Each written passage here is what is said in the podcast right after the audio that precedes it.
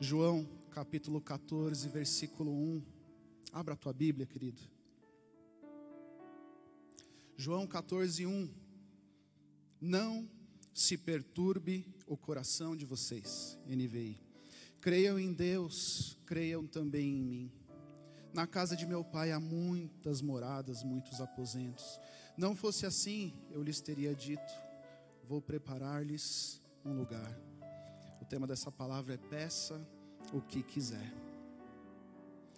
Turbe, no original, quer dizer agitar, sacudir, tirar sua paz da mente, perturbar sua tranquilidade. Que Jesus estava dizendo assim: não deixe o teu coração agitado, não perca a tua paz, não perca a tua tranquilidade. Era isso que Jesus estava dizendo. Feche teus olhos mais uma vez. Quero que você comece a olhar para dentro de você agora. Começa a observar os teus pensamentos. Observa a tua mente.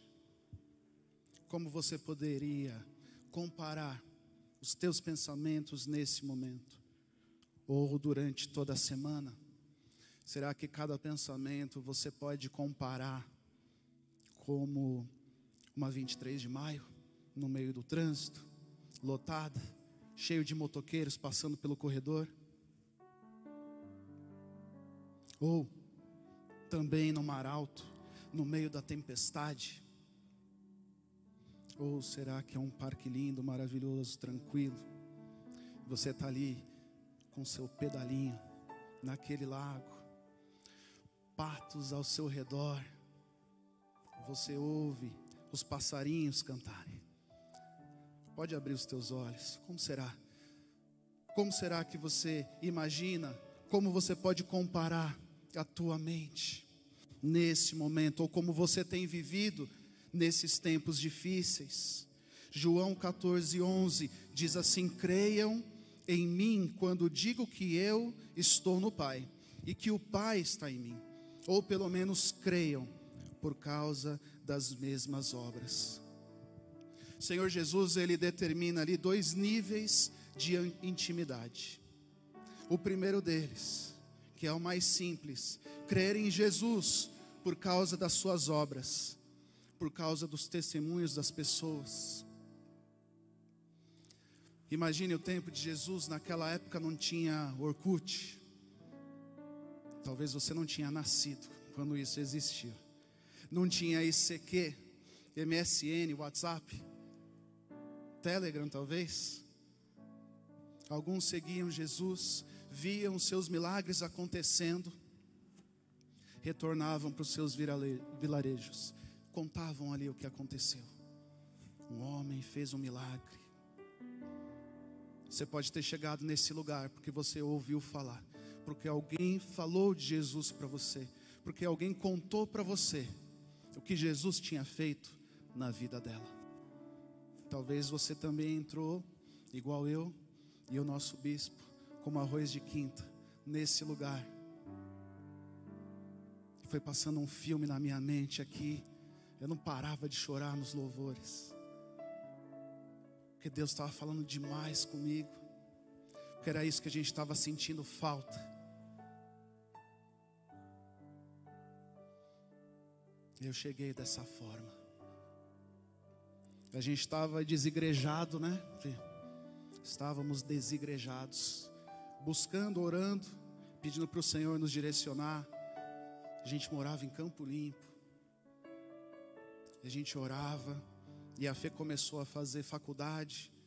E eu trabalhava aqui perto, ali na Avon. E aí surgiu uma oportunidade de estágio para a pastora Fernanda aqui na região. Eu só conhecia de Interlagos até Avon, não conhecia mais nada. Joguei lá no Google Maps, falei, Fê, é perto, se precisar eu te levo lá quando a gente quando for trabalhar e aí você faz o teu estágio lá.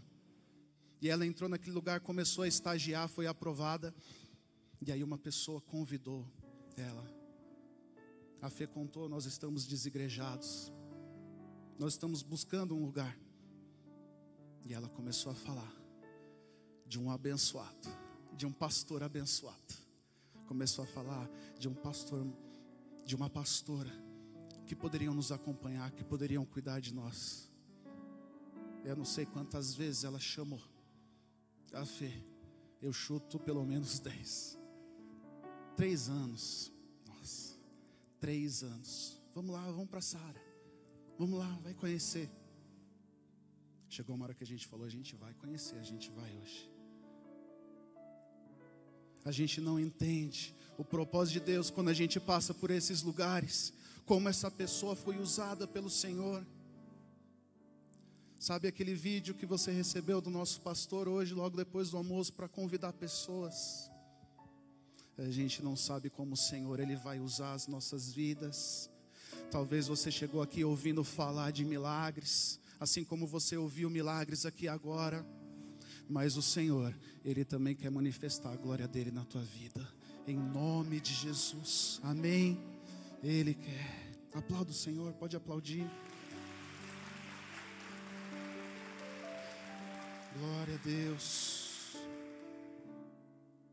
Então, Jesus separa. Pelo menos creia por causa das minhas obras. Mas depois entra num outro nível de intimidade. Ter fé sabendo que as suas palavras foram enviadas pelo Pai. Quando eu e a pastora Fernanda ouvimos essa voz dos nossos pastores, nós acreditamos que eles foram usados pelo Senhor, que era o próprio Deus falando para nós. E isso é crer. Muitos iam atrás de Jesus. Muitos que ouviram falar foram atrás dele. Nem todos acreditavam. Só alguns. Nem todos que seguiam a Jesus tocaram nele. Nem todos que tocaram em Jesus receberam um milagre. Nem todos que tocaram em Jesus acreditavam nele. Só alguns. Só alguns. Não basta seguir a Jesus. Não basta ir para a igreja. Não basta ler a palavra todos os dias, se eu e você não tomarmos posse dela para as nossas vidas. Isso se chama fé. Isso se chama acreditar. Foi isso que eu vi quando eu entrei nesse lugar. Eu falei, fé, eu estou vendo a palavra de Deus acontecendo aqui. Eu nunca vi isso na minha vida. Eu achava que não existia um lugar assim onde as pessoas liam a palavra e procuravam viver a palavra de Deus. Isso me impactou demais. Eu não estou falando que é perfeito, querido, a gente não é perfeito. Mas nós somos guiados e conduzidos pela palavra de Deus. Se você quer receber a glória de Deus, se você quer receber o teu milagre, você precisa acreditar que quando você abrir a tua Bíblia, quando o teu líder te mandar uma mensagem, quando o teu pastor te mandar uma mensagem, você vai entender que é o Senhor falando com você. Em nome de Jesus. Amém. Glória a Deus. Qual que é o tamanho da nossa fé, queridos? Talvez você olhe para esse lugar e pensa assim: "Ah, eu gostaria de ter essa fé, de acreditar que isso vai acontecer na minha vida." Lá em Lucas 17:4 Ele diz assim: Se pecar contra você sete vezes no dia, Jesus falando para os discípulos, e sete vezes voltar a vocês e disser: Estou arrependido, perdoa-lhe. Ou os apóstolos disseram ao Senhor: Aumenta a nossa fé. Ele respondeu: Se vocês tiverem fé do tamanho de uma semente de mostarda, poderão dizer a esta amoreira: Arranque-se e plante-se no mar, e ela lhes obedecerá. Se a gente olha aqui o histórico disso, nós vemos que Jesus estava falando sobre perdão. Às vezes a gente lê esse último versículo, da fé do tamanho de uma semente de mostarda, a gente acaba pensando mais em receber uma bênção material. Não que ele não queira dizer isso aqui, mas o contexto é perdoar. Foi isso que os apóstolos disseram assim: Senhor, como eu vou conseguir perdoar sete vezes? Como eu vou conseguir perdoar setenta vezes sete? A pessoa me machucando, me ferindo. Pastor, você não sabe o que eu vivi. Você não passou pelos lugares que eu passei. A gente não faz ideia os lugares que as pessoas que estão ao nosso redor viveram. Mas a palavra de Deus diz também que Ele não nos dá uma aprovação maior do que aquela que nós podemos suportar. Então, olhe para esse lugar e creia e tome posse que o Senhor pode fazer um milagre. Talvez o teu milagre não é material, talvez o teu milagre é poder perdoar o teu irmão, perdoar o teu filho, perdoar o teu pai, perdoar a tua família, perdoar o teu cônjuge, perdoar o teu chefe, perdoar o teu líder, perdoar o teu pastor. Eles disseram: aumenta a nossa fé. E Jesus disse assim: é possível, acredite. Senhor, Ele pode fazer um novo tempo na tua vida se você acreditar que Ele pode fazer esse milagre em você. Que você pode permitir que Ele faça isso e você começar a viver uma nova história, não presa ao passado, não chorando toda hora às vezes a gente vê pessoas chorando, clamando, reclamando do que aconteceu e a gente acha que aconteceu ontem, mas aconteceu anos atrás. E a pessoa ainda está presa naquele lugar.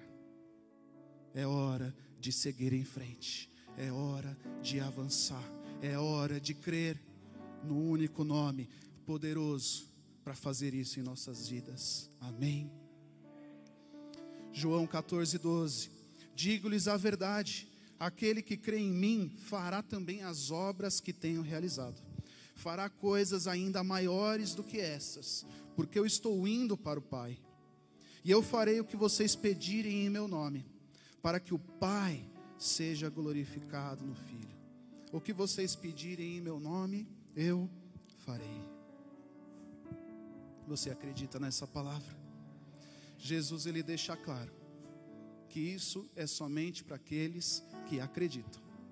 Só aqueles que acreditam. E aí poderemos pedir o que nós quisermos e será feito. É como se Jesus chegasse numa padaria, como se chegasse num restaurante e falasse assim para o dono: Eu já vou deixar tudo pago aqui, está tudo pago.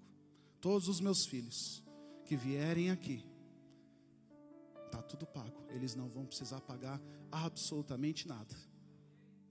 E aí o dono talvez fala assim, tá, mas o que, que eles podem pedir? Qualquer coisa? Sim. O que eles pedirem, se eles pedirem em meu nome, será feito. Pode entregar. Essa é a melhor comparação do que Jesus está dizendo. Mas isso é para aqueles que acreditam, é aqueles que têm fé que Jesus pode fazer algo infinitamente maior do que nós pedimos ou pensamos. Voltando para a nossa história, será que aquela que nos chamou para essa igreja imaginava que nós nos tornaríamos pastores? Será que a gente não tem ideia do propósito que o Senhor quer fazer na tua vida? Talvez você olhe para você e se sente fraco e não se sente merecedor. Se você se sente assim, seja bem-vindo ao time. Todos nós nos sentimos quando estamos na presença do Senhor. Quanto mais próximo nós mergulhamos na presença do Senhor, mais nós nos curvamos, mais nós nos arrependemos, mais nós vemos o tamanho do nosso Deus. O que eu te pergunto? É, será que eu e você também não estamos sendo como Felipe, lá em João 14, 8? Senhor, mostra-nos o Pai, e isso nos basta. Muitas vezes a gente começa a criar condições na nossa vida para cumprir o propósito de Deus. Eu vou fazer aquilo quando Deus me abençoar ali. Eu vou começar a frequentar a célula. Né? Se Deus me der um carro que a gente começa a criar condições, regras. Mas com o Senhor, queridos, primeiro é se entregar, depois é a vontade dEle, é o tempo dEle. A bênção é resultado, é consequência, não tem que ser o alvo. Se for o alvo, eu e você já nos desviamos disso. Quantos estão entendendo essa palavra aqui? Jesus ele se decepcionou. Imagine, tá, Senhor, eu vou acreditar em Ti, mas me mostra o Pai. Senhor, sabe, eu vou atrás daquela vaga, mas confirma para mim. Sabe, eu vou começar a acordar cedo para eu conseguir trabalhar, mas fala comigo num sonho. Poxa, a gente começa a criar condições, e nós não somos donos, nós não temos controle sobre a nossa vida, essa é a verdade. Mas quando nós entregamos a nossa vida ao dono, aquele que nos criou, que nos gerou, aí tudo começa a fazer sentido, tudo começa a ter propósito na nossa vida, e aí a bênção ela virá com um propósito de exaltar, de glorificar o nome do Senhor. Amém. Glória a Deus.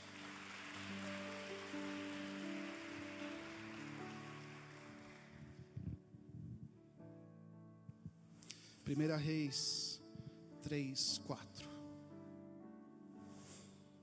Já estou fechando a palavra. O rei Salomão foi a Gibeon para oferecer sacrifícios, pois ali ficava o principal lugar sagrado, e ofereceu naquele altar mil holocaustos. Em Gibeon, o Senhor apareceu a Salomão num sonho. À noite, ele disse: Peça-me o que quiser, e eu darei a você. Às vezes a gente guarda só a segunda parte. Peça-me o que quiser e eu darei a você. Talvez a gente olhe só para a história de Salomão e pense assim que simplesmente numa noite qualquer Deus foi lá e deu essa oportunidade para ele. Mas aqui está dizendo que antes disso ele ofereceu mil holocaustos, mil sacrifícios. Sabe Moisés subindo no monte, esperando 40 dias. Sabe Abraão esperando vários anos a promessa do Senhor se cumprir.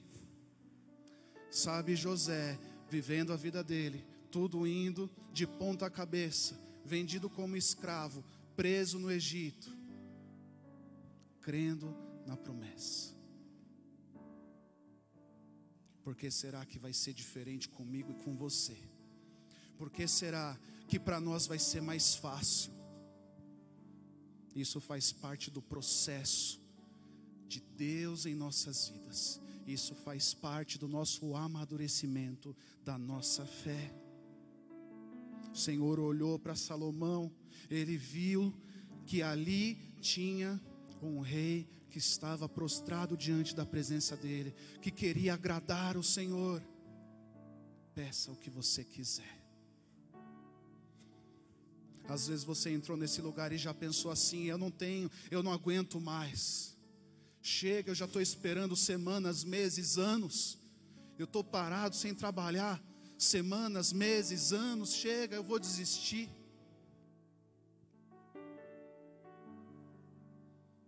Antes de mais nada, faça como Salomão, entregue o teu melhor a Ele. Oh, que culto maravilhoso! Você dobrou o teu joelho Muitos vieram no altar. Você entregou o teu holocausto ali. Você entregou o teu sacrifício. Você creu no teu coração que pode acontecer. Que Ele é Senhor. Quantos anos eu e a pastora Fernanda esperamos o nosso milagre. Mas chegou uma hora, numa virada de ano, que, que a gente começa, costuma pensar numa virada de ano? Ah, realizações para um novo ano. Eu vou, pegar, eu vou conseguir um carro, eu vou conseguir uma casa nova, eu vou ter um trabalho novo. Eu e a pastora, nós dobramos o nosso joelho na virada. A gente fechou a porta, a gente estava na praia, a gente fechou a porta do quarto, dobramos o nosso joelho e falamos assim: Senhor, o Senhor sabe que o Senhor conhece a nossa vontade de gerar filho nós cremos que o Senhor pode fazer isso, mas a partir desse momento, nós não vamos mais controlar isso. Senhor, nós estamos entregando o nosso sonho para Ti. Se o Senhor quiser realizar, o Senhor vai realizar. Se o Senhor não quiser, amém. O Senhor vai continuar sendo Deus. Nós não deixaremos a tua casa, nós não deixaremos a tua presença, nós não olharemos para trás. Nós não ficaremos olhando para o lado, porque outras pessoas estão gerando milagres e eu não. Eu creio que muitos entregaram seus sonhos hoje aqui. Eu creio nisso. Fica de pé. 2 Coríntios, capítulo 4, versículo 8.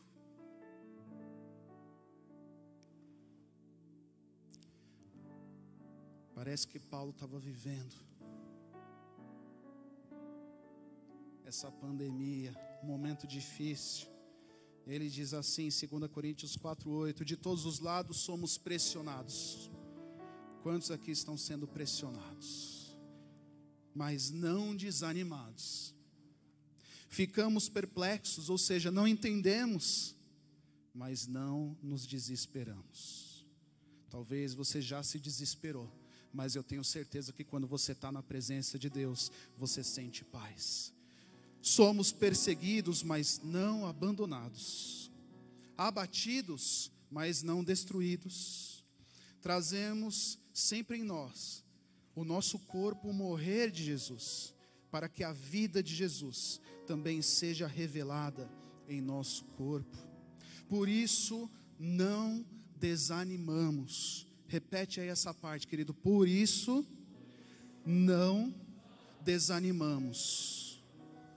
Embora exteriormente estejamos a desgastar-nos, interiormente estamos sendo renovados dia após dia, pois os nossos sofrimentos leves e momentâneos. Olha para o teu problema, olha para a tua luta, para a tua guerra, como você enxerga como um gigante ou como um sofrimento leve e momentâneo, porque o Senhor vai te levar além desse lugar, Ele vai, Ele vai te levar além da tempestade, Ele vai realizar, Ele vai cumprir a promessa dele em você.